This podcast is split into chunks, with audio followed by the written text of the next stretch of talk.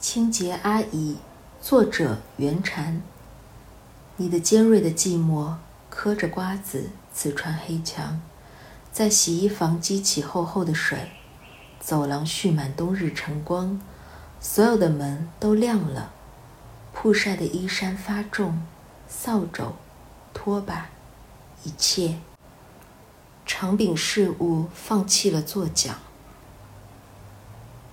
却是我的午夜刚过去，不多时候，身体枕着半床枯叶，行经你紧锁的工具间，声音和声音相见了，载去的风也是独行的，是谁惊扰了谁？每一个清清白白的日子，都有急雨擦落飘洗的灰云，也有语言或笑容，在洗漱台，热水器。